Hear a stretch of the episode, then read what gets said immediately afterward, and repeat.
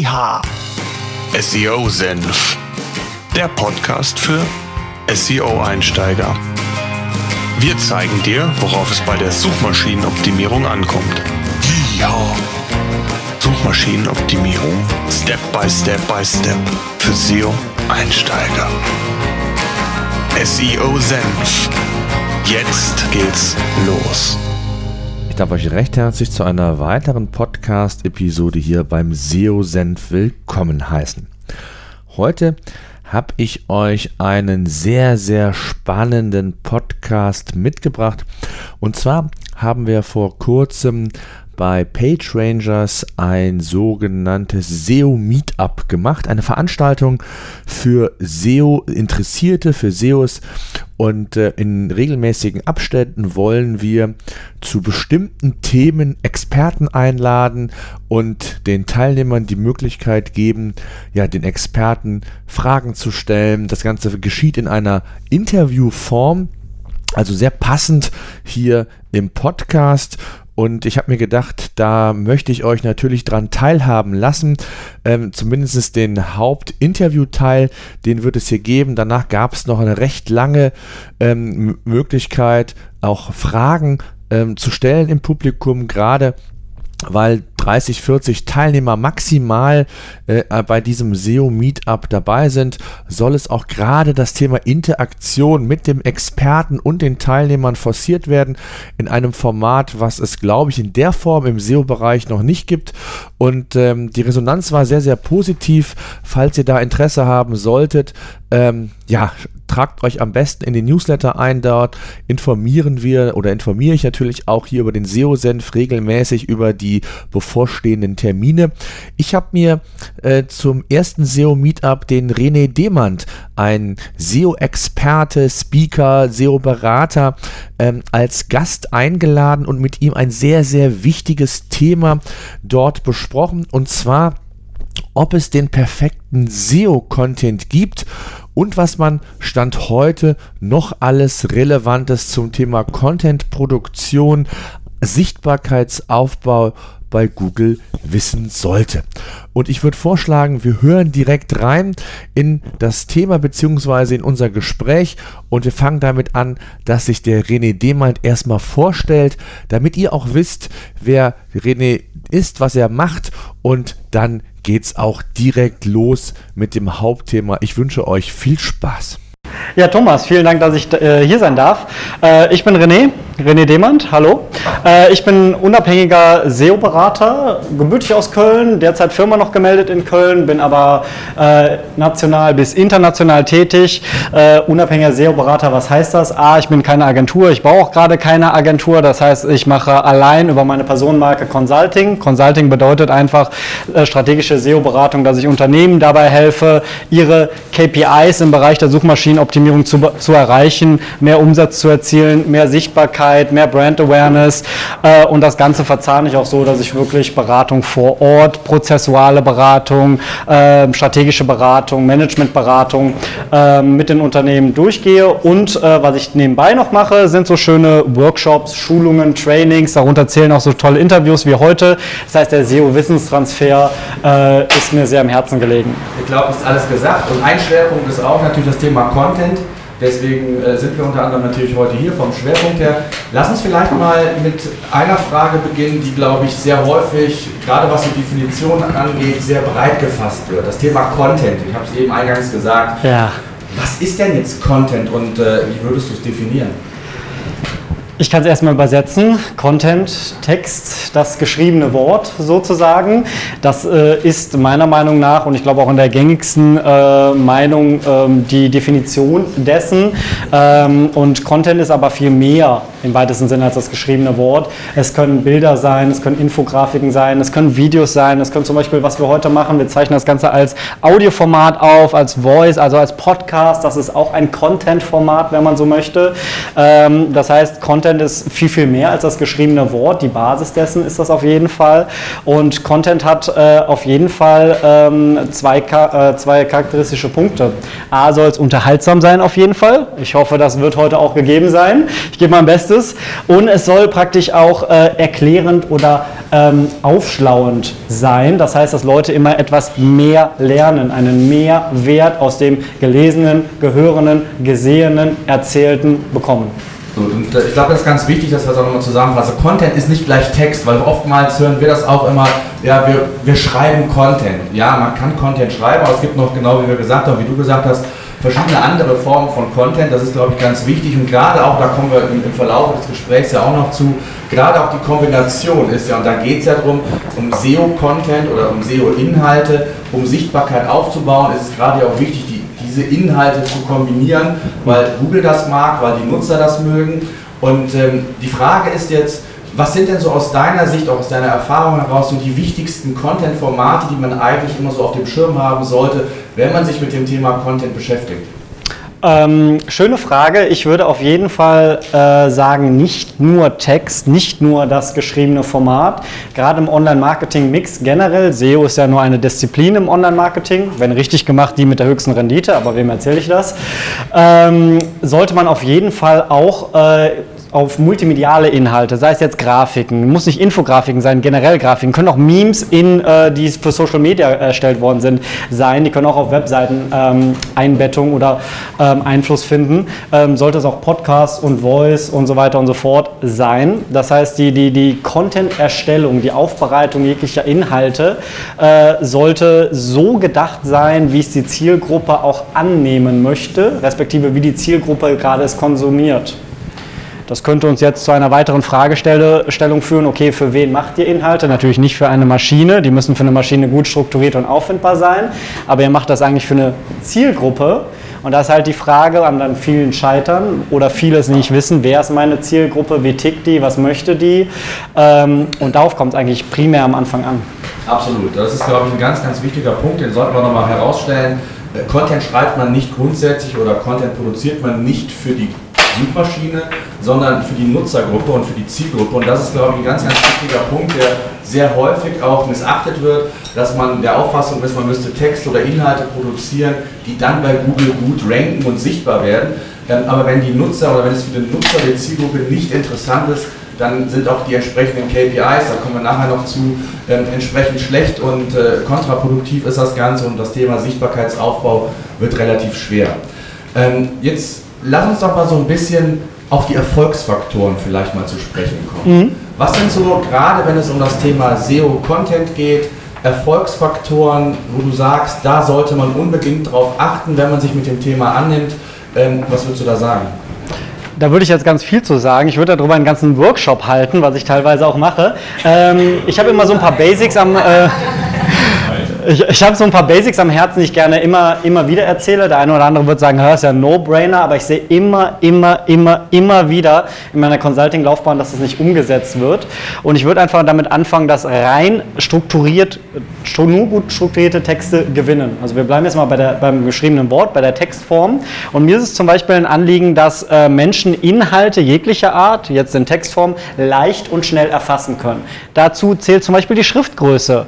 Macht alles größer größer als 18 Pixel. Die meisten werden jetzt denken, oh mein Gott, Macht mal den Unterschied, äh, schreibt das mal, schreibt mal in 12, 16, 18, 24 Pixel. Man sieht keinen Unterschied. Wenn ihr dann noch einen 32 Zoller habt oder vier davon und acht Stunden auf die Dinger guckt, danach seht ihr eh nichts mehr. Also Schriftgröße äh, 18 Pixel. Kontrast beachten, nicht irgendwie ein fancy Grauton oder Verlauf im Hintergrund, sondern 80-prozentiger Schwarzton der Schrift. Ja, sieht geil aus. Der Marketing-Mensch hat das so gesagt, aber das kannst du nicht äh, äh, erfassen. Und was auch sehr, sehr geil ist, ist, wenn es zur Marketing-CI passt, äh, nutzt Serifenschriften.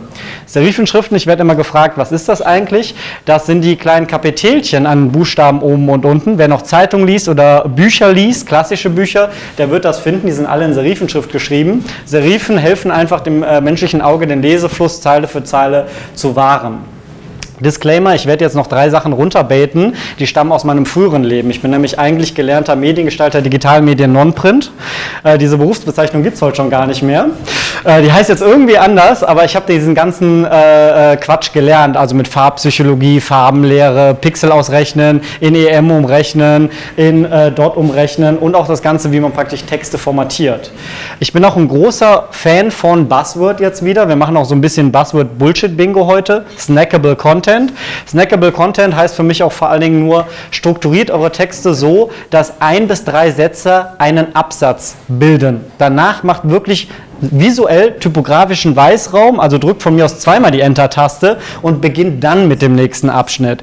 Das hilft einfach Leuten, eure Inhalte wirklich sehr, sehr schön zu erfassen, weil die meisten Leute skimmen oder überfliegen nur Headlines oder auch Überschriften oder beziehungsweise Inhaltsabschnitte. Ähm, da sind wir auch schon beim nächsten Thema. Eine schlechte Headline macht euren Artikel oder Inhalt direkt unleserlich. Das heißt, wenn schon die ersten drei Wörter bei mir nicht klicken, bin ich raus. Da könnt ihr noch so schön den geilsten Text haben. Wenn ihr mir nicht diese sieben Gründe für was auch immer nennt, ich bin raus. Oder wenn ihr die sieben Gründe für was auch immer nicht habt, komme ich erst gar nicht zu euch. Das heißt, Headlines elementar wichtig und auch SEO-relevant, nutzt viele Zwischenüberschriften jetzt nicht nur visuell, zeichnet die auch als H2, H3, H4, H5 aus, macht sie auch visuell sichtbar, weil viele Leute skimmen nur die Überschriften und Google, das geht auf die HTML-Syntax, HTML-Markup zurück, Überschriften, das H-Element ist immer noch ein Ranking-Faktor, den Google halt heranzieht, um das Textdokument, Google überfliegt das auch erstmal, müsst ihr euch vorstellen, äh, als Gesamtes ähm, zu bewerten. Pro-Tipp, wenn ihr schon mit vielen Zwischenüberschriften arbeitet, macht aus den Zwischenüberschriften interne Sprungmarken. Bei WordPress gibt es ein mega geiles Plugin, nennt sich äh, TOC Plus, TOC Plus, Table of Content. Äh, ist kostenlos und das macht einfach, wenn ihr das Plugin installiert habt, macht es bei jedem Artikel, bei jeder Überschrift eine interne Sprungmarke und baut euch automatisch ein Inhaltsverzeichnis. Hat den Vorteil, der Nutzer landet auf eurer Webseite und sieht direkt sieben Zwischenüberschriften, wo er praktisch die inhaltliche Tiefe eures Dokuments Dokumentes erahnen kann und sagt dann, ah, Prolog brauche ich nicht, die sieben Gründe brauche ich auch nicht, ich will direkt in den Deep Dive und interne Sprung machen, kennt jeder, interne Ankertexte, ich springe direkt unten zu eurem Dokument. Und was man dann noch ergänzen sollte, auch eine ganz wichtige Geschichte, gerade mit diesen Sprungmarken, das nimmt Google auch in den Snippets übrigens auf. Ne? Also da diese ja. Sprungmarken, die sind in den Snippets, das heißt, man wird auch nochmal sich differenzieren können vom Wettbewerb. Das heißt, das wird wirklich in die, in die SERPs mit aufgenommen. Also wenn die äh, Vorteile von gutem SEO-Content eine Sprungmarke wäre, dann ist das unterhalb der Description bei Google, da kann man draufklicken und man wird dann direkt auch über die Sprungmarke an den jeweiligen Text geführt.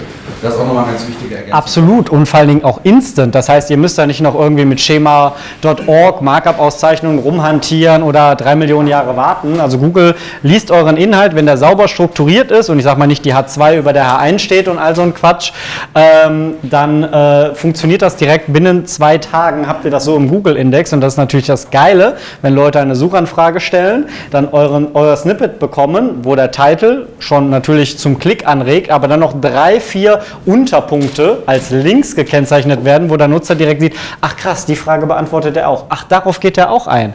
Na, wie wahrscheinlich ist es dann, dass der Nutzer bei euch klickt und nicht beim Wettbewerb? Sehr, sehr hoch. Absolut, genau. Was sind weitere Tipps oder auch Erfolgsfaktoren, die du immer in dem Zusammenhang nennst? Also vielleicht, du hast eben genannt das Thema Headline ist ganz wichtig, da wird in dem Zusammenhang natürlich immer wieder die Frage gestellt, inwieweit soll man gerade, wenn man für bestimmte Keywords den Text optimieren möchte, soll man die, das, das Hauptkeyword in der, im Titel schon verwenden, wie sieht das aus mit den H-Überschriften, ähm, wie würdest du das da sagen? Ähm, ich würde sagen ja. auf die vielen Fragen. Äh, generell natürlich, ähm, gerade wenn wir jetzt bei der Snippet-Optimierung bleiben, also das Title-Element ausfüllen, äh, ist ganz klar die Gewichtung, ähm, wir kommen auch später nochmal zu ein bisschen Termgewichtung, Information Retrieval, dass das Keyword oder das Wort, das geschriebene Wort, was am Anfang steht, die meiste Bedeutung bekommt. Da kann jetzt was ist stehen oder das kann Kfz-Zubehör sein, was auch immer da reinschreibt. Aber das im, im, im, im Kern definiert das dann praktisch ähm, den ganzen Dokumenteninhalt. Das heißt, versucht, äh, sage ich mal, in den ersten ein bis drei Wörtern einer Überschrift, aber auch gleich dem Titel. Ich setze das jetzt einfach mal gleich, dass ihr das so gut textet, dass man das äh, gleichwertig äh, benutzen kann. Ähm, den Suchbegriff, die Frage, das Themenspektrum ein, für das euer Dokument sinnbildlich dann ähm, steht. Und ich würde das noch ein bisschen weiterführen. Ähm, ganz wichtig ist dabei, nutzt die Sprache eurer Zielgruppe. Zum Beispiel sprecht über ein Auto statt einem Kraftfahrzeug. Nennt vielleicht mal Pkw, erklärt aber auch, dass es übersetzt Personenkraftwagen bedeutet weiß keine Sau. Schaut euch das Suchvolumen an, danach sucht auch keiner. Ja, aber wenn ihr sagt, die sieben tollsten PKWs, die 2019 veröffentlicht werden, ich suche nach den geilsten Autos 2019 bis 30.000 Euro oder bis 70.000 Euro. Whatever. Ähm, kleines Beispiel nutzt, äh, schreibt irgendwie Handy statt Mobiltelefon. Telefon. Ähm, Jupp Henkes. Jupp Henkes. Wie heißt der gute Kollege eigentlich wirklich? Der ist nicht Jupp. Josef, genau, weiß auch keiner, nennt das im Zwischensatz, aber schreibt Jupp da rein, weil danach die Leute suchen. Schreibt das in den Titel rein, schreibt das auch in die Überschrift rein. Das heißt, das muss irgendwo auch schon ein bisschen ähm, deckungsgleich sein. Und generell sollte sich der Text natürlich an, an, an, an die Leser richten. Ne? Das heißt, schreibt nicht aus der Ich-Perspektive. Ich würde empfehlen, ich würde sagen, ich würde meinen, ich kann auch euer Unternehmen sein. Wir würden sagen, wir würden meinen, tollstes, bestes, schönstes, bestes kaufen. So redundant sind meistens auch Pressemeldungen. Ähm, macht das nicht. Und ähm, genau die Überschrift sollte halt, Überschrift und und Titel sollten halt die zwei wichtigsten, ich sag mal, Key-Faktoren eures Inhalts, Keyword und Themenschwerpunkt, innehaben und so nah wie möglich am Anfang stehen.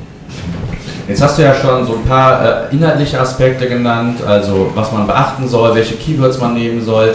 Jetzt kommt ja in dem Zusammenhang immer recht nah oder recht schnell dann das Thema ähm, Keyword-Dichte auf. Wir wissen, ja. früher war das ja das Thema, da erinnern wir uns noch dran, unter dem Titel äh, in weißer Schrift einfach die Keywords auf die Seite gepackt. Das hat früher funktioniert. Das geht mittlerweile nicht mehr. Ähm, Google hat da äh, zum Glück, muss man sagen, äh, verschiedene äh, Änderungen im Algorithmus vorgeführt und vorgenommen. Da kannst du vielleicht gleich noch was zu sagen. Ähm, die eigentliche Frage ist, wie sieht das aus? Also gerade Thema Keyword-Dichtung, Keyword-Dichte, Thema Relevanz. Worauf sollte man da achten? In dem Fall ja WDF, IDF ist ein Stichwort. Ähm, was würdest du da sagen? Ich würde auch sagen, ja. Also du schneidest gerade ganz viele Themen an. Also ich würde nochmal jetzt von der, von der inhaltlichen äh, Erstellung, der Strukturierung und dann Klarmachung, worüber geht eigentlich mein Inhalt gerade, äh, festhalten wollen, dass redundante Informationen uns Menschen langweilen. Das heißt, Unterschiedlichkeit und Einzigartigkeit eurer Inhalte in geschriebenen Wort, in Audioformat, in Bildformat, in Videoformat sind super, super, super wichtig. Und Google hat ein Problem. Das Internet ist voll mit langweiligen und redundanten Informationen. Auch mit euren, wenn ihr euch in, an die Nase fasst. Und das Problem ist halt, äh, Google äh, denkt sich manchmal, was sind das für bescheidene Webmaster, die das Internet mit diesem Müll voll machen. Ich muss das Ganze verarbeiten. Verarbeitung, ressourcenaufwendig, kostet Zeit und Geld. Das will Google, wie wir alle, auch lieber einnehmen statt ausgeben. Und das Schöne ist halt, unterschiedliche und einzigartige Inhalte lassen sich durch Google sehr, sehr schnell mathematisch errechnen oder finden. Zum Beispiel Stichwort Termgewichtung. Das wäre jetzt nur ein Wort. Hier kann man natürlich jetzt anfangen äh, heranzuführen, ist WDE, äh, WDF mal IDF äh, die richtige Formel? Ja, nein, vielleicht. Man kann es anwenden muss es nicht, sollte man vielleicht. Äh, besser wäre es dann auch TF mal IDF zu verwenden, was mathematisch näher, gerade auch vom Vektorenmodell und der Vektorenberechnung an dem Thema dran ist. Ähm, man kann aber auch einfach mal anfangen, das war glaube ich vor zwei oder vier Jahren leistet es Scheiß, LSI-Keywords, Latent Semantic Indexing Keywords. Das heißt, wir können auf diese ganzen Themen eingehen. Ich würde aber vorher eine Sache klarstellen wollen. Heute braucht ihr ein Dokument, das zum User Intent passt. Schöne Grüße an dieser Stelle an Thomas Mindlich, meinem geschätzten Kollegen. Das Zitat stammt von ihm. Besser hätte ich es gar nicht sagen können. Das heißt, es ist völlig egal, was Google oder wie Google in erster Linie mathematisch, algorithmisch eure Inhalte bewertet und, ähm, ich sag mal, analysiert. Da kommen wir gleich noch zu, habe ich ein paar Hacks beigebracht, äh, mitgebracht, die ich euch beibringe hoffentlich. Ähm, aber wenn man jetzt sagt, bei der inhaltlichen Erstellung, was ja auch dein Ziel war, Termgewichtung. Termgewichtung ist im Information Retrieval, das heißt, wie besorgt sich eine Maschine automatisiert Informationen über alle Dokumente hinweg, die es halt gibt. Und es gibt Es gab so eine Megazahl, irgendwas mit Trillionen, also richtig viele Dokumente, stellt euch vor, im Internet. Ähm, da ist halt die Termgewichtung ein mathematischer Faktor bei der Vektorraumberechnung. Übrigens Vektorraumberechnung, wer hat das schon mal gehört? Okay, wer hat das schon mal gemacht? Wer hat Mathematik studiert? Sehr geil. Also es waren jetzt, glaube ich, so vier haben sich gemeldet, fünf haben sich gemeldet äh, für, für unsere Zuhörer. Ähm, das ist ein mega spannendes Feld, ist auch mega einfach zu verstehen. Man kann sich die ganzen Patente äh, durchlesen. Das Schöne ist eh, Google, US-amerikanisches Unternehmen. US-amerikanische Unternehmen sind sehr innovativ. Was machen innovative Unternehmen? Die lassen sich ihre Innovationen patentieren. Was ist das Geilste, was man mit Patenten machen kann? Thomas, habt ihr Patente? Nein. Pending? würde, würde ich jetzt auch alles sagen. Wenn ihr das hättet, wisst ihr, weißt du, was ich machen könnte, wenn sie dann äh, euch zugesprochen werden? Ich kann sie mit, der, mit einem guten Glas Rotwein oder Kölsch abends in der Badewanne durchlesen. Das heißt, alle Patente sind öffentlich einsehbar. In der Regel ist auch kein Geheimnis dann, wie zum Beispiel Google Information Retrieval oder Textbewertung, wo wir gleich im Detail noch darauf eingehen, ähm, durchführt. Und ich würde jetzt, um den Bogen zu schließen, solche Tools, ganz bewusst sind das für mich Tools wie WDF, IDF ähm, oder TF mal IDF oder LSI Keywords oder semantisch naheliegende Keywords, also Synonyme von Voxicon zum Beispiel, einfach nur als unter Tools und Methodik abhaken. Man sollte es berücksichtigen, man sollte es anwenden. Es ist aber nicht der heilige Gral meiner Meinung nach. Das heißt, es ist immer nützlich, äh, sowohl geile Tools zu haben, geile Ressourcen zu haben, die einen diese Datensätze liefern können, über alle, ich sag mal, Terme, Keywörter und Themen hinweg. Aber sich allein darauf zu stürzen und den geilsten Inhalt zu äh, äh, fabrizieren, funktioniert allein schon nicht, weil ich die persönliche Note, meine persönliche Note als Autor, aber auch die persönliche Note, sprich Ansprache meiner Zielgruppe, gar nicht aufgegriffen habe. Das kann ja keiner dieser algorithmischen äh, Methodiken äh, mir geben. Sehr wichtig, genau. Was sind weitere Erfolgsfaktoren aus deiner Sicht? Ähm, es, es, es, gibt so eine schöne, schöne Infografik oder Meme, kann man fast sagen. Ähm, das, ähm, die nennt sich Content-Relevanz. Es sind so drei Kreise, müsst ihr euch vorstellen, die sich dann in der Mitte halt überschneiden. Ne? Und in dem einen Kreis steht drin halt, was die Wunschkunden interessiert, also die Zielgruppe, die ihr targetiert oder die ihr erreichen wollt. In dem anderen Kreis steht drin, was euer Unternehmen kommunizieren will. Äh, will. Und im dritten Kreis steht halt drüber, worüber der Markt spricht, worüber die Branche spricht, worüber das Klientel spricht, wo, aus dem eure Zielgruppe stammt. Und wenn ihr diese Kreise nebeneinander zeichnet, ist genau das in der Mitte genau der Teil an inhaltlichem Spektrum, den ihr bedienen wollt. Und das wird sehr, sehr oft halt vergessen. Es wird halt immer gesagt, okay, wir, wir schreiben Content des Contents Willens oder wir schreiben Inhalte oder wir erstellen Inhalte, Text, Video, Audio, äh, Googles Willen oder wir erstellen das, weil wir Engagement von Nutzern brauchen. Oftmals ist aber die Frage halt, a, was interessiert die Zielgruppe? Was für ein Engagement will die Zielgruppe, liest eure Zielgruppe, liest sie viel, hört sie lieber Audio, schaut sie lieber Katzenvideos an, äh, hört, schaut sich lieber YouTube-Videos an. Den Content müsst ihr erstmal produzieren. Ja, absolut. Ähm, was wir immer wieder häufig erfahren, und ich glaube, das geht dir ähnlich, ist das Thema, ähm, wie lang sollte ein Inhalt sein. Also von der Wortlänge, es gibt äh, Themen wie holistische Inhalte, was sehr breit aufgestreckt ist. Es gibt den einen oder anderen Kollegen, äh, die schwören darauf, machen nichts anderes als holistische Inhalte zu produzieren, 5000 Wörter plus, das ist deren Geheimnis, funktioniert. Ähm, was ist denn jetzt die perfekte Länge? Also ich, ich habe ja nicht immer die Möglichkeit, wenn ich einen Online-Shop habe beispielsweise, dann habe ich begrenzt Platz für Inhalt, für Texte, äh, Kategorietexte vielleicht 150 Wörter oder vielleicht sogar noch weniger. Äh, was ist denn jetzt aus deiner Sicht der perfekte die perfekte Textlänge? Ja, sehr schöne Frage, wird oft gestellt. Ähm, ich verweise nochmal auf meinen Kollegen, wer hat sich das Zitat gemerkt? Das Dokument muss zum User Intent passen und äh, das kommt nicht von ungefähr, sondern äh, der Kollege hat auch die Google-Patente gelesen und da steht auch drin, dass die Algorithmen ähm, entsprechend keinen Messstab haben von Textlänge, Worthäufigkeit, Frequenz, also Aufkommen, Dichte, Gewichtung einzelner Wörter. Das ist vollkommen äh, egal und es muss wirklich für die Zielgruppe passen. Und äh, seit nicht seit neuestem, also seit längerem. Google ist nur schlauer geworden, das besser zu messen. Es ist auch sehr, sehr wichtig, dass zum Beispiel der Inhalt, also Text, Audio, Video, Bild, egal was ihr jetzt produziert an Content, äh, muss halt eine großartige äh, Usability auf einem großartigen User Interface darbieten, um es halt von den Leuten auch angenommen zu werden oder äh, dass die Leute es eben annehmen, weil schaut selber, also die meisten Leute, sogar äh, transaktionale Shops haben 70% Mobile Traffic, das heißt über Smartphones, da sind Tablets gar nicht mit drin äh, und das ist schon enorm. Und wenn man jetzt überlegt, okay, äh, Shop heißt jetzt direkt transaktional, ja, die meisten Shops haben aber auch Editorial Content, das heißt aufklärender, beratender Content, der muss nicht nur auf die Fragestellungen der Zielgruppe abgepasst werden, sondern auch auf deren Situation. Wann benutze ich ein Smartphone? Es gibt so drei Größenordnungen, wann ich so ein Smartphone nutze, ne? morgens im Bad, äh, dann in der Bahn, beim Stau, manche tun es auch beim Autofahren, bitte nicht tun, äh, ist gefährlich für alle Beteiligten äh, und äh, meistens auch auf der Couch als Second Screen oder meistens Primary Screen. Äh, ich schaue mir irgendwelche Netflix-Serien durch und recherchiere währenddessen und oder bestelle währenddessen. Das muss man auch mal mit berücksichtigen. Absolut. Ich glaube, was man dazu noch ergänzend sagen kann und sollte, ähm, es geistern immer so Mythen rum, der Text sollte mindestens 300 Wörter lang sein oder 200 Wörter lang. Ich glaube, wichtig ist, dass man für sein Vorhaben, für sein Ziel, für seine Hauptkeywords, auf die man optimieren möchte, eine umfangreiche Analyse startet, sich die organischen Suchtreffer anschaut, auch zu gucken, was macht denn überhaupt der Wettbewerb? Gibt es da eher Seiten, die 1000 Wörter haben, 2000?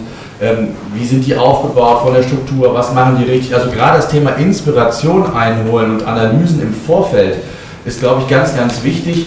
Und äh, gerade wenn es um das Thema Content-Erstellung geht, wird es sehr häufig aus dem Bau heraus gemacht. Das ja. erleben wir immer wieder, äh, dass das fachlich einwandfreie Artikel sind, aber es wird einfach nicht recherchiert. Was sind denn jetzt überhaupt meine Keywords? Was haben die für ein Suchvolumen dahinter?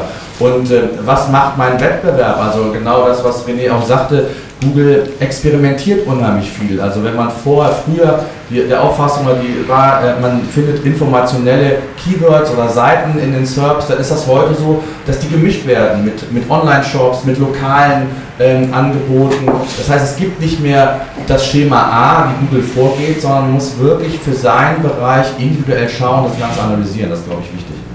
Genau.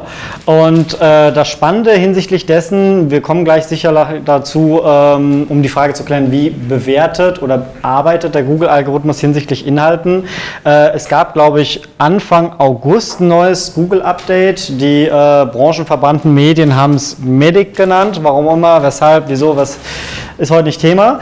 Äh, das Spannende war aber, wenn man sich die Google-Dokumente durchliest und die, und die öffentliche Dokumentation darüber, hat halt Google gesagt, äh, dass sie so eine kleine Veränderung, ich sag mal, in der, in der Vertrauensbewertung äh, von Inhalten, aber auch gesamten Webseiten erstellt haben. Also Google hat das erstmal bezogen auf Webseiten Your Money, Your Life, sogenannte YMYL. Webseiten, Your Money, Your Life. Und äh, ich zitiere jetzt, Google fasst damit zusammen, some types of pages could potentially impact the future happiness, health, financial stability or safety of users. We call such, such pages, äh, solche Seiten, Your Money, Your Life. Das Spannende ist, unter diese Definition fällt alles. Transaktional, informell, ich suche nach dem Wetter, ich will eine neue Uhr kaufen. Es fallen alle Seiten darunter. Und Google geht noch einen Schritt weiter in der öffentlichen Dokumentation. Übrigens, das ist öffentlich einsehbar, ist einfach nur durchlesen. Ähm, Google hat gesagt, die Hauptänderung betrifft Googles, ich, ich nenne es jetzt mal Algorithmus, ich weiß nicht, ob es ein Algorithmus ist oder Bestandteil eines bestehenden Algorithmus, äh, eine sogenannte EAT-Einschätzung. Also EAT, EAT, wie zum Beispiel Englisch für Essen. Äh, und äh, EAT steht als äh, stellvertretend für Kompetenz, Autorität und Vertrauenswürdigkeit.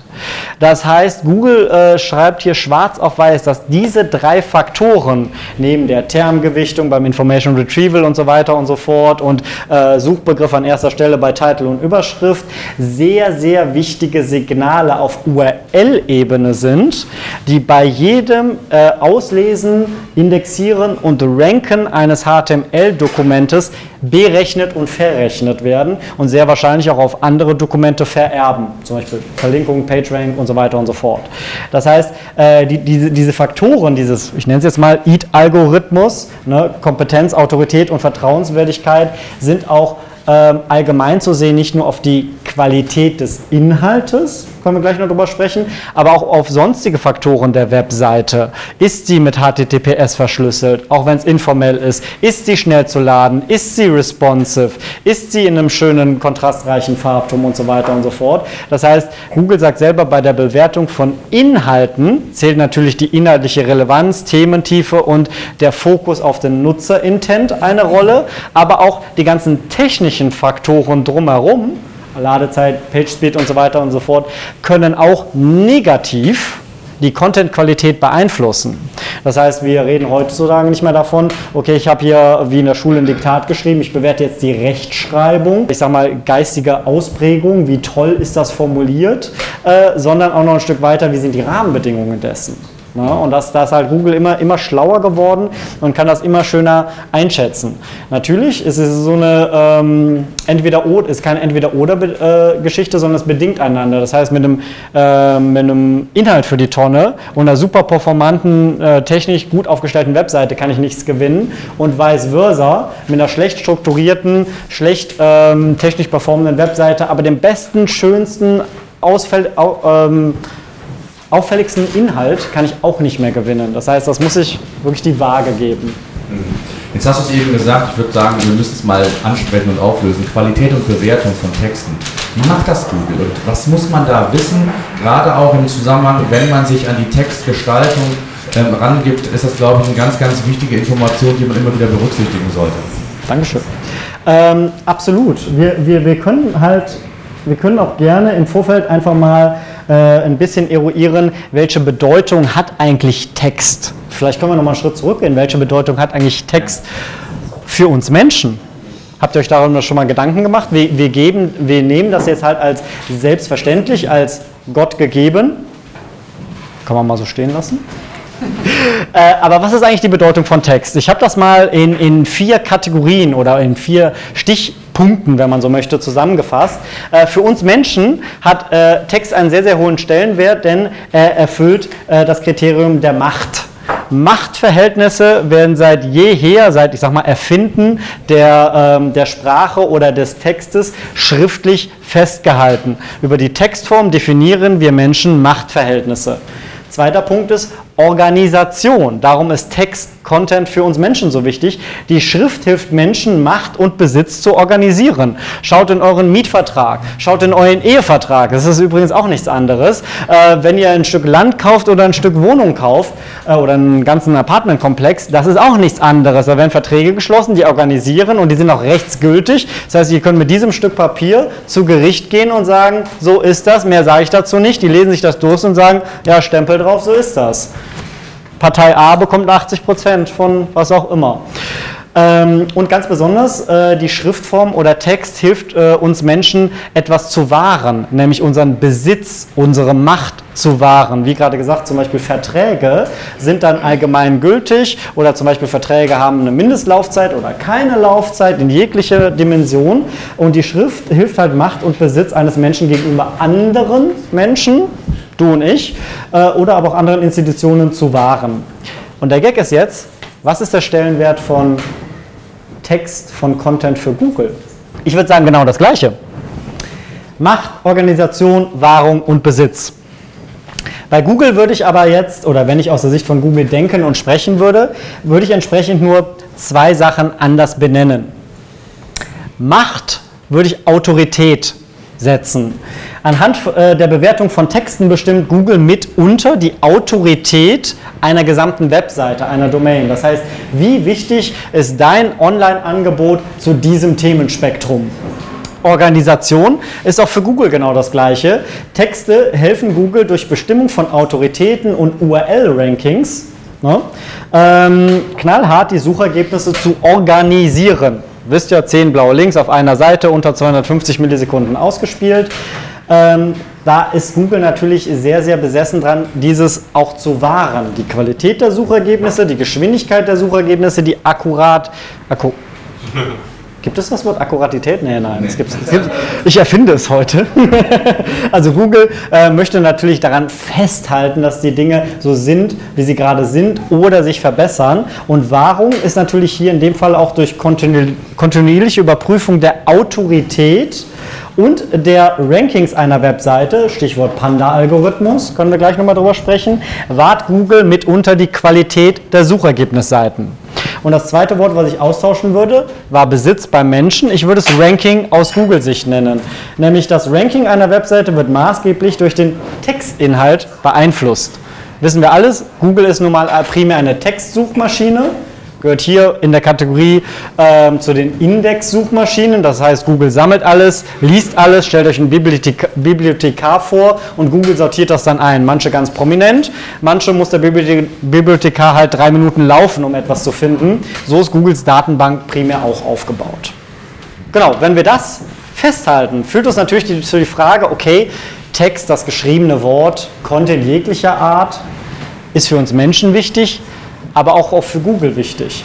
Was könnte Google gegenüber auszeichnen oder welche Merkmale könnte Google heranführen, um ich sage jetzt mal algorithmisch, ohne menschliches Zutun zu bewerten, dass das, was ihr auf euren Webseiten fabriziert, und ich glaube, das ist umwerfend und hervorragend, dass das unglaublich gut ist. Wie schafft es Google, das zu messen?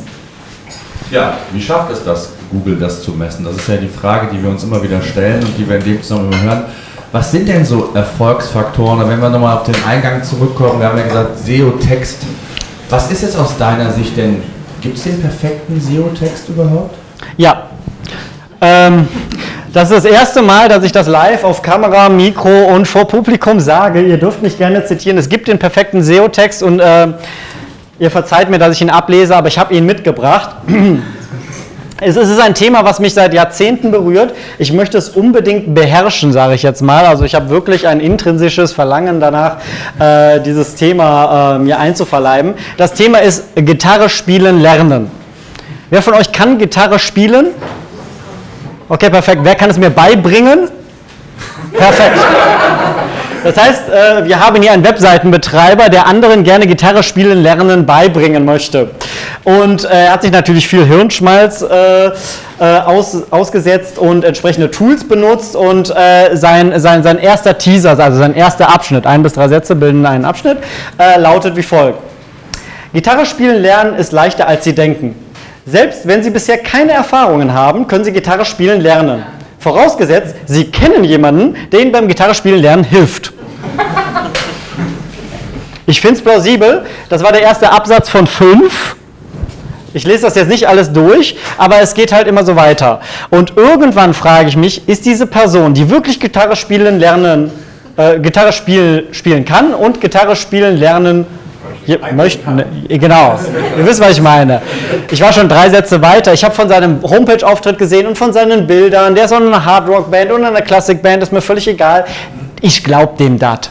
Aber wenn ich das lese, wenn er mir in fünf Absätzen erklärt, dass ich Gitarre spielen lernen kann, dass er ein guter Gitarrenspiellehrer ist und ich doch bitte keine Angst haben müsste, Gitarre spielen lernen zu wollen, weil er es mir beibringt, denke ich mir so, ganz ehrlich, du bist raus.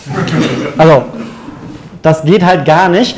Ähm, und das heißt, so etwas wie, ich sage jetzt mal wirklich SEO-Texte die nur auf, auf die Worthäufigkeit oder Termgewichtung oder nennt eine KPI, die ihr wollt, darauf abzielen, die sind wirklich für die Tonne. Die sind für den Poppers, die gibt es nicht, die sollt ihr nicht schreiben, die wollt ihr nicht schreiben und jeder, der äh, irgendwie euch sagt, SEO-Texte gibt es, SEO-Texte funktionieren schön groß, äh, meine Meinung ist, nein, funktioniert nicht. Ähm, es gibt daraus aber äh, ein paar andere Faktoren, die sehr, sehr wichtig sind. Übrigens auch hier wieder äh, kein Schmarrn, ihr könnt das alles nachlesen. Google sagt in den Patenten selber oder in den Hilfedokumentationen, Google Quality Rater Guidelines beispielsweise oder Quality Guidelines for Webmasters, also die Straßenverkehrsordnung für Seitenbetreiber, ne, sollte eigentlich auch jeder lernen. Das ist ein öffentlich zugängliches Dokument. Da sagt Google selber, es gibt äh, keine Regel in Algorithmen, in Algorithmen, die die Textlänge definiert, die Frequenz, wie häufig etwas abgedatet wird, die Frequenz, wie häufig ihr neue Inhalte publiziert, die Häufigkeit von bestimmten Begriffen oder Synonymen definiert. Das heißt, all diese Faktoren, die wir uns ausdenken, weil es einfach wäre, weil es eine Abkürzung wäre, die wir alle haben wollen, sagt Google, äh, nein, die, die beachten wir nicht. Da, da gibt es keinen Algorithmus äh, für. Und Google hat sogar eine super, super, super tolle Hilfeseite, jetzt auch auf Deutsch. Ich weiß nicht, wer sie kennt. Aber ähm, Google gibt da perfekte Beispiele, wo der Algorithmus direkt mittlerweile erkennen kann, dass ihr SEO-Texte schreibt und das sofort negativ bewertet. Um herauszufinden, ob ihr diesen Inhalt kennt, stelle ich eine Frage. Wer ist mit dem Begriff Humidore vertraut? Wer weiß, was Humidore sind? Humidore. Ah, viele Genussmenschen hier, sehe ich gerade. Humidore, für die es nicht kennen, sind meistens aus Holz gefertigte Schachteln, wo man Zigarren drin lagern kann. Und Google gibt auf seiner Hilfeseite unsere Richtlinien für, äh, unsere Qualitätsrichtlinien für Inhalte, Stichwort überflüssige Keywords. Ähm, folgenden Beispieltext, ich darf nochmal zitieren. Äh, die unnatürlich häufige Wiederholung derselben Begriffe oder Wortgruppen wäre zum Beispiel laut Algorithmus wir verkaufen individuelle Humidore für Zigarren. Unsere individuellen Humidore für Zigarren sind handgemacht. Wenn Sie einen individuellen Humidor für Zigarren kaufen möchten, wenden Sie sich an unsere Spezialisten für individuelle Humidore für Zigarren unter, und das ist jetzt 10 bis 15 Jahre alt, die E-Mail-Adresse, es hat wirklich funktioniert, individuelle.humidore.zigarren at example.com. So, das mit der E-Mail-Adresse funktioniert heute nicht mehr, der Rest aber auch nicht. Hier können wir jetzt wieder sagen, okay, jetzt mache ich einmal weniger diese Worthäufigkeit, Humidore, Humidore Zigarren kaufen rein. Ja, wenn ich das jetzt aber wieder auf drei, vier, fünf, sechs Sätze oder Abschnitte ausweite, kommt wieder der EAT-Algorithmus, der fragt, hör mal, bist du der Experte? Kann man dir vertrauen? Macht das Spaß, das zu lesen? Weißt du, worüber du schreibst? Wiederholst du dich die ganze Zeit? Und spätestens dann, sowohl Mensch als auch Maschine würden merken so, nee, du, das ist es nicht. Sehr schön. Ähm, ich glaube, super Beispiel. Äh, fassen wir vielleicht nochmal so ein bisschen zusammen, weil wir haben noch ein paar andere Themen, glaube ich, die auch viele brennend interessieren. Also, guter Content ist wichtig. Äh, es geht nicht darum, die Faustform mit 300 Wörtern nachzuvollziehen, sondern zu schauen, was will die Zielgruppe, was, äh, in welcher Form kann man sich vom Wettbewerb inspirieren lassen. Der Text muss gut strukturiert sein, die Keywörter müssen vorkommen, es muss Relevanz da sein, die fachliche ähm, oder das Inhaltliche setzen wir natürlich voraus. Das sind ganz, ganz wichtige Faktoren. Ähm, jetzt ist ja ein Thema, du hast es eben schon mal kurz angerissen, Thema Mobile. Der mobile Traffic nimmt ja enorm zu. Manche Seiten haben 60, 70 Prozent mobilen Traffic. Und ähm, jetzt kommt natürlich sehr häufig die Frage auf, all das, was wir gelernt haben, was wir erfahren haben, was funktioniert, Thema ausführliche Inhalte, holistische Inhalte, das mag ja keiner, wer liest schon 5000 Wörter auf einem Smartphone. So, und die Frage, die sich natürlich jetzt stellt, wie müssen wir oder müssen wir unseren Content verändern, um dem gerecht zu werden, was der Trend eigentlich sagt. Es wird immer mehr mobile gesurft, immer mehr mobile auch gelesen. Ähm, was muss man beachten und muss man überhaupt was beachten? Ähm, ich finde, ich, sehr schöne Frage, richtige Frage. Ich finde hier ähm, das Stichwort Awareness ziemlich interessant. Wer weiß von euch, wie lange man benötigt, um 5000 Wörter zu lesen? Ich würde in den Raum werfen, Thomas. Keiner hat eine Ahnung, wie viel 5000 Wörter wirklich sind sie auszuformulieren, respektive sie selber zu lesen. Es kommt noch die subjektiv, wie, drauf, wie schnell kann ich lesen, mache ich Skimming, welches Themengebiet ist das. Aber ich glaube allein, wo kommt, diese, wo kommt diese Zahl her? Google sagt sie nicht, wir denken uns das aus, weil es klingt, ich glaube, wir denken uns Zahlen aus, wir wollen immer eine Abkürzung haben, weil es ist einfacher, als Arbeit reinzustecken. Und dann denken wir uns immer Kennzahlen aus, die so groß klingen, dass keiner eine Vorstellung davon hat. Aber wenn keiner es greifen kann, erklären kann oder abbilden kann, das muss funktionieren, das muss geil sein. Ich kann mir nicht vorstellen, dass wir auf dem Mars landen, aber es wäre geil. Ich kaufe Tesla-Aktien. Oder SpaceX in dem Fall. Ähm, das war kein Financial Advice. ähm, auf jeden Fall, wenn wir nochmal noch mal einen Schritt zurückgehen, das betrifft jetzt Mobile Content oder Content generell. Google hat erstmal noch bestimmte Algorithmen, um Texte zu bewerten. Der, der, der, der einfachste und ich glaube, die geläufigste ist mittlerweile der, der, der Panda-Algorithmus, beziehungsweise ist jetzt auch ein Filter, der kontinuierlich auf neue Inhalte, die im Index landen, also Index heißt, Google kennt es, hat es kategorisiert, rankt aber noch nicht, angewandt werden. Ne? Und jeder kennt zum Beispiel äh, Soft-Faktoren, auf die der Panda-Algorithmus Wert legt. Sowas wie geringe Menge an originalen Inhalten, Stichwort Unique Content. Jetzt auch wieder die Frage, was heißt das, was soll das? Ähm, wenige oder keine qualitativen Backlinks, geringe Verweildauer oder hoher Prozentsatz doppelte Inhalte, hohe Absprungrate, gleicher Prozentsatz sogenannter Boilerplate-Inhalte und so weiter und so fort. Ähm, das ist eigentlich völlig Latte. Diese Definition von Panda und was der Filter da macht, sollte man kennen, muss man aber nicht beherzigen. Also ich soll das natürlich alles vermeiden, aber man muss darauf nicht optimieren, weil Google sagt selber, damals war es so, dass die Algorithmen darauf geachtet haben, ähm, dass gute Inhalte darauf bewertet werden, dass sie a viele Backlinks von anderen Seiten äh, generieren äh, und diese Seiten hochqualitativ, also themenrelevant sein sollen. Das war Zitat damals. Heute und das ist schon mehrere Jahre so, ist es so, dass Google auch in den Quality Guidelines diese Formulierung geändert hat und da sagt Google, generell können Seitenbetreiber das Ranking ihrer Webseite, Ranking ihrer Textdokumente, was ja nichts anderes ist im HTML, ähm, ähm, verbessern, indem sie ähm, hochqualitative Seiten, nicht Inhalte, Seiten generell erschaffen, die andere Nutzer teilen und verlinken wollen. Damit will ich jetzt nicht sagen, ein Social, Social, ein Social eine, eine Teilung bei Facebook eurer URL, so rum, würde einen Ranking-Vorteil geben, das nicht. Aber wenn ich sage, das war so crap, was ich gerade gelesen habe, das sieht nicht nur scheiße aus, sondern liest sich auch kacke, ich teile das nicht, dass das alles praktisch ähm, Sachen sind, die Google bewertet. Wenn man das Dokument ein bisschen weiterliest, und wir kommen gleich zum Mobile, aber das ist mir wichtig, dass ihr das erfahrt, gibt es 23 Fragestellungen, nach denen der Google-Algorithmus praktisch Inhalte bewertet. Wir werden jetzt die 23 Fragestellungen nicht runterbeten, aber wer von euch hat schon mal von diesen 23 Fragestellungen gehört? Okay, niemand. Zweite Frage erübrigt sich. Wer kennt die 23 Fragestellungen? Ähm, ich habe euch nur neun mitgebracht. Äh, diese Fragestellungen sind öffentlich einsehbar. Ähm, Google fragt zum Beispiel beim, äh, beim Crawling einer Webseite ab, wenn es die Dokumente liest und vergleicht. Experte. Wurde der Artikel von einem Experten geschrieben, der sich im Themengebiet auskennt.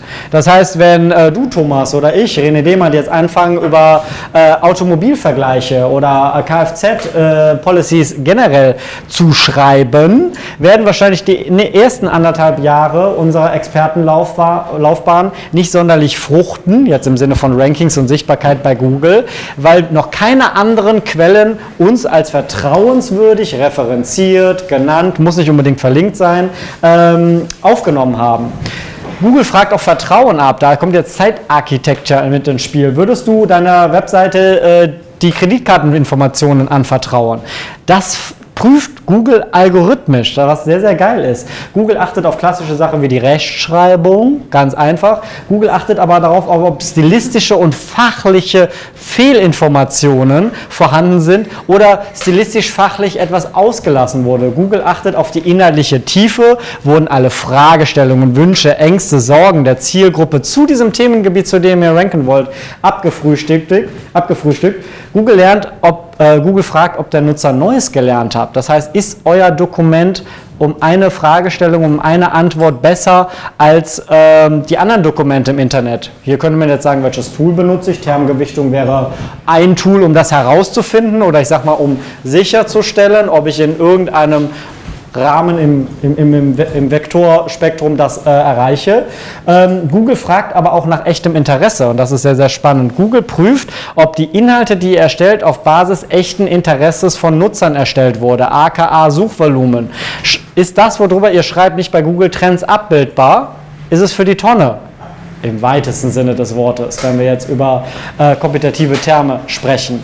Der Gag ist, all diese 23 Fragestellungen, ich habe euch jetzt nur, glaube ich, fünf oder sechs vorgelesen ähm, von neun, die ich mitgebracht habe, sind öffentlich zugänglich und ähm, ihr könnt die auch downloaden unter rené.feuerinformation For Your Information ist eine Top-Level-Domain, slash 23 Fragen, also zwei, drei Fragen, ist äh, kostenlos. Kostenlos heißt bei mir auch weder Mailchimp noch Messenger noch irgendwas. Es ist ein PDF-Dokument. Ihr klickt den Ahref-Link und ihr bekommt das Dokument. Das heißt kein Funnel und nichts. Ich will euch nichts verkaufen. Ähm, da ist auch der Link zu der Quelle, dem Google-Dokument. Und das Spannende ist, es ist völlig egal, ob jemand mobile unterwegs ist oder auf dem Desktop unterwegs ist. Diese Fragestellungen, die werden vom Algorithmus von Google bei jedem Verarbeiten eines Textdokumentes, ich sag mal, erfragt oder auch bewertet.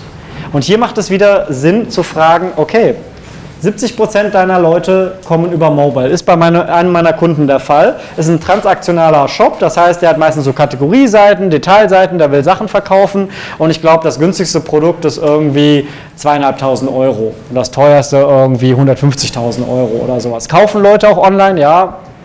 Ähm, aber die 70% der Leute surfen Mobile auf dieser Domain. Und da ist jetzt die Frage, was für Inhalte brauche ich? Ich würde sagen, die Inhalte brauchst du wie immer entlang der Customer Journey. Das heißt, ist er auf deiner Produktkategorie-Seite, weiß er ja schon, welche Brand er will. Er weiß nur noch nicht, welches Model er will. Wenn wir jetzt zum Beispiel mal in Zalando denken oder in was auch immer für Strukturen euch einfallen. Äh, landet der aber auf einem anderen Inhalt, auf meinem Editorial-Inhalt, dann will er vielleicht ein bisschen Awareness für das Thema haben. Und hier kommen wir wieder an, das, an, die, an die Stelle, die Inhalte müssen perfekt sein, müssen Fragen klären, müssen, man muss Neues lernen, aber es kommt auf die Darreichungsform an. Das heißt, wo, in welchem Szenario in der Customer Journey befindet sich der Nutzer? Wo befindet sich der Nutzer gerade aktuell, wenn er den Inhalt konsumiert? Welchen Intent hat er dabei? Will ich schnell was finden? Will ich was bookmarken? Will ich was kaufen? Und dann kommt natürlich die Frage, wie habe ich meine Seite strukturiert, dass er sogar auch mobil sehr, sehr schnell erfassen kann, welche Informationen ich ihm auf der einen Landingpage biete. Und da scheitern die meisten dran. Das heißt, ich glaube, es kommt nicht so sehr darauf an, welchen Inhalt man erstellt. Ich setze jetzt dabei voraus, dass der Inhalt, den ihr erstellt, der bestmögliche im gesamten Internet für eure Zielgruppe in dem jeweiligen Sprachraum ist. Dann kommt es nur darauf an, wie ihr den strukturiert und wie ihr den darreicht. Und ich würde nicht davon äh, oder dazu raten, Inhalte zu kürzen. Höre ich immer wieder, Mobile, das liest keine Sau, das will keiner, schreibt kurze Inhalte. Nein, ich, ich würde nichts großartig kürzen ich würde es, wenn, dann anders, ich sag mal, highlighten, schneller erfassbar machen, sinnvolle Toggle-Elemente, Filter-Elemente machen. Google hat nochmal bestätigt, dass alles, was per Toggle-Element ein- oder ausgeblendet ist, per se auch gesehen werden kann und die gleiche Bedeutung in der algorithmischen Berechnung zugestanden wird. Man muss natürlich sicherstellen, dass dieses Toggle-Element auch beim Rendern der Seite dargestellt wird, dass der Inhalt auslesbar ist. Ne? Wenn ihr jetzt kein JavaScript einsetzt, alles fein, alles tutti. Toggle-Elemente kann man geil mit CSS3 machen, steht im HTML-Quellcode drin. Setzt ihr JavaScript ein, müsst ihr einfach fest, äh, sicherstellen, wenn ich das gerendert habe, muss es im gerenderten HTML-Quellcode Quellcode stehen, aber Google sagt selber, das ist super fein. Wenn ihr jetzt sagt, hey, meine Leute stehen total drauf, 5000 Wörter zu haben und ich möchte das jetzt optimieren und ich habe herausgefunden, die stehen auf Toggle-Elemente, dann baut einfach Toggle-Elemente ein, aber fangt nicht an, euren geilen Inhalt, ich sag mal, zu verunstalten. Lass uns mal aufgrund der Zeit mal vielleicht ins nächste Thema gehen, was glaube ich äh, mindestens genauso wichtig ist und mindestens auch genauso häufig missachtet wird als die wirklich gute Vorbereitung, wenn es um die Content-Produktion geht, ist das Thema Content-Messung. Das heißt also, jetzt geht es um KPIs. Jetzt wollen wir von dir natürlich wissen, was sind aus deiner Sicht wirklich wichtige KPIs, um Inhalte auch nachher bewerten zu können. Es ist ja das eine, dass ich auf die ganzen Richtlinien von Google achte, das andere, dass ich das vielleicht für meine Zielgruppe geschrieben habe, aber ich will ja auch bewerten können, ob der Inhalt, den ich geschrieben habe, gut ist, schlecht ist, Hau doch mal raus, was sind wichtige KPIs? Ähm, ich danke dir für die Frage, Thomas. Das ist natürlich eine total subjektive Frage und ähm, ich habe diese Frage einer Kollegin gestellt, einer, einer sehr, sehr versierten, äh, sehr, sehr äh, herzensgute Kollegin und ähm, fand ich geil. Ich habe das noch nie so gesehen und sie meinte, äh, sie schreibt regelmäßig wirklich umfassende ähm, Editorial-Content äh, und sie meinte, wenn ich auf Konferenzen nach meinem neuesten Blogbeitrag angesprochen werde, dann weiß ich, er war gut. Ich fand das ziemlich geil, ziemlich, ähm, ich sag mal, selbstverliebt, aber das was Wahres dran. Ihr schreibt ja Inhalte, um eine Resonanz zu erzeugen. Resonanz auf was für eine Ebene, eine Ebene auch immer, ob es ein Facebook-Like ist, ob es ein Kommentar, äh, ein Blog-Kommentar ist, ob es äh, angesprochen wird, hey, ich habe dich da gesehen, hey, ich habe das von dir gelesen, ach krass, du hast das geschrieben, ach krass, das war dein Artikel, die die FAZ, Taz, Horizont veröffentlicht hat, wo ein anderer Name drunter stand. Man will ja eigentlich resonanzfähig sein, man will ja Leute begeistern. Und ich glaube, wenn diese Kennzahl, wie auch immer das jetzt erstmal aussieht, für euch messbar oder transparent gemacht werden kann, ist das natürlich sehr, sehr geil. Was ich zum Beispiel jetzt immer, immer mache, äh, egal ob ich jetzt äh, Inhalte publiziere oder über Content Syndication meine Inhalte, mein Wort, mein Voice, mein Audio anderen Medien, Publishern zur Verfügung stelle, ähm, nutze ich zum Beispiel ähm, Google Alerts oder Media Toolkit ist eine, ist eine Software, es hat auch ein Freemium-Modell, ich kann es kostenlos nutzen und irgendwann muss ich zahlen. Die scannen einfach das Internet nach meinem Vor- und Nachnamen ab. Äh, Sinn davon ist immer, immer wenn jemand etwas über mich schreibt, positiv wie negativ, völlig egal, dann sehe ich erstmal, was wird darüber geschrieben, das heißt, bin ich resonanzfähig und ich kann da natürlich auch direkt interagieren. So, die Frage ist ja natürlich, wie hilft mir das als wirtschaftliche Kennzahl? Hier würde ich direkt sagen, ich kann euch das nicht vorgeben, weil ihr müsst sicherstellen, und das sehe ich auch sehr, sehr oft in Unternehmen, dass manche gar nicht wissen, warum Inhalte produziert werden. Wollt ihr abverkaufen? Wollt ihr informieren? Wollt ihr Brand Awareness äh, steigern? In welchem Funnel in der Customer Journey befindet sich der Nutzer, für den ihr gerade Inhalte schreibt? Wisst ihr das?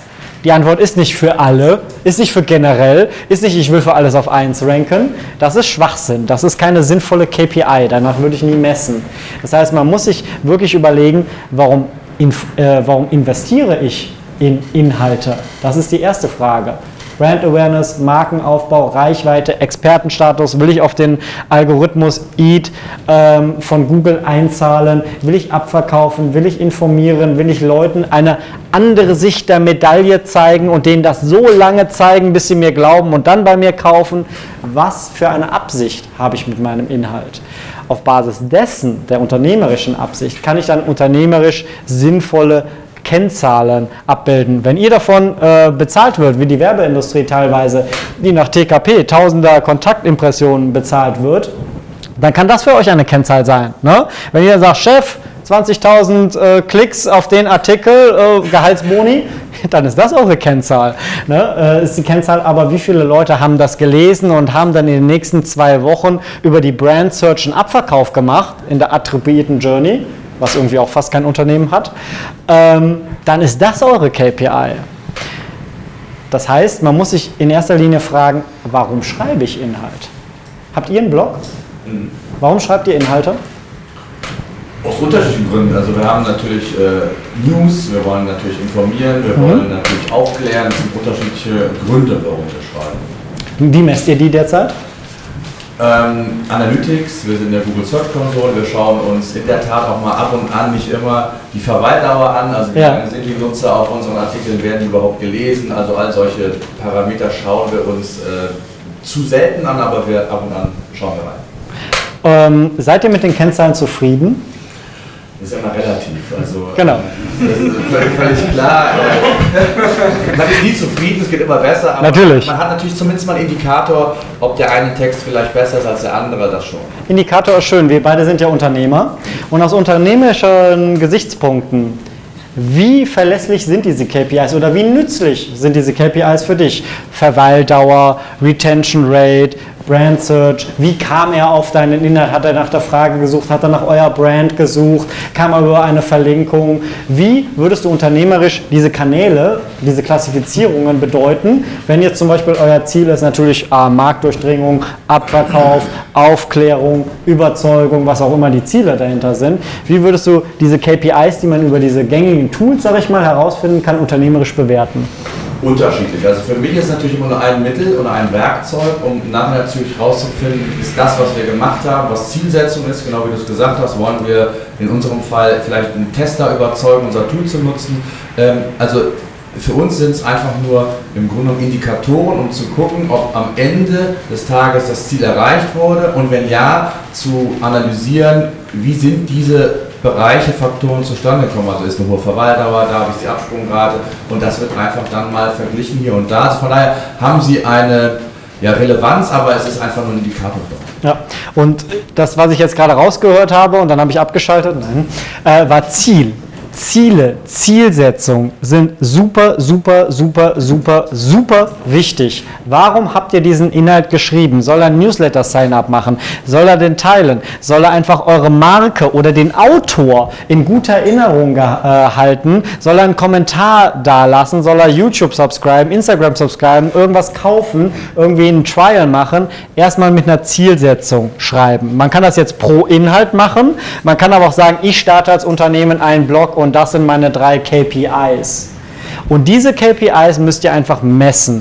Dafür gibt es genug Tools. Google Analytics ist wahrscheinlich das mächtigste Tool, um sowas zu messen. Ihr könnt dann noch Hotjar, Crazy Egg und weiß der Teufel was machen. Ihr könnt auch ein CRM dran schließen, um die Leute dann nachher noch nachzuverfolgen durchs Internet. Ähm, das ist alles möglich, aber Zielsetzung ist das Wichtigste. Und ich sehe oft, dass die meisten entweder keine Zielsetzung haben oder die falsche Zielsetzung. Die falsche Zielsetzung meine ich, erinnert euch noch das Beispiel mit den drei Kreisen, Content-Relevanz, was will ich, was will der Markt, was will die Zielgruppe eigentlich, dass sie einfach sagen, das sind unsere unternehmischen Zielpunkte, wir wollen verkaufen, ja, schön und gut, sollt ihr auch machen, macht das gerne, aber wenn die Zielgruppe, auf die ihr gerade schießt, noch nicht in diesem Awareness-Funnel drin ist, ne, dann ist es vergebene Liebesmühe. Dann targetiert entweder anders oder sortiert eure Inhalte in einen neuen, äh, neuen Funnel, in einen neuen Channel ein. Absolut.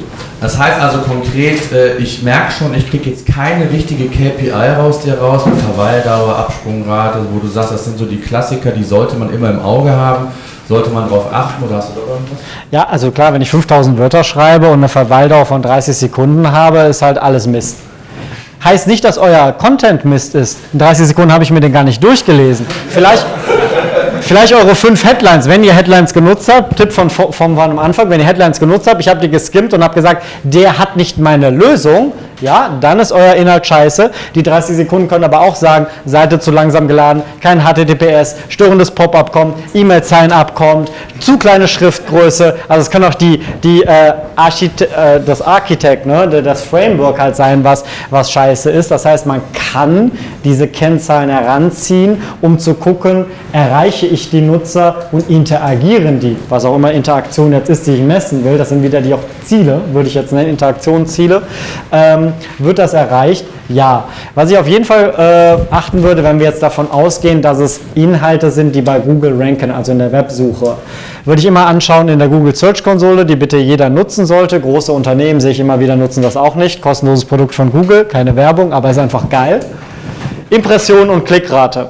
Impression heißt, Google findet euch geil, auch algorithmisch, hat einen User-Intent für euch ausgearbeitet, zeigt euch oft in der Google-Suche an, aber auf Deutsch keine Sau klickt da drauf. Das heißt, wenn Impressionen signifikant höher ist als eure Klickrate, dann habt ihr die Bestätigung, dass Google euch semantisch äh, praktisch in einem Themenumfeld für relevant einordnet, euch immer anzeigt und dem Nutzer sagt, hey, der ist toll, hey Nutzer, probier doch den aus, aber keine Sau klickt auf euch, kann eurer Marke liegen, Markenimage, Facebook, Facebook-Werbung, an eurem Title und Meta-Description am URL-Aufbau. Das heißt, da müsstet ihr Snippet-Optimierung betreiben. Das finde ich aber immer eine geile Kennzahl, wenn es um wirklich Rankings und Sichtbarkeit äh, geht, weil da zeigt mir Google direkt, hey, du bist äh, thematisch relevant aber die Leute klicken nicht auf dich, warum auch immer.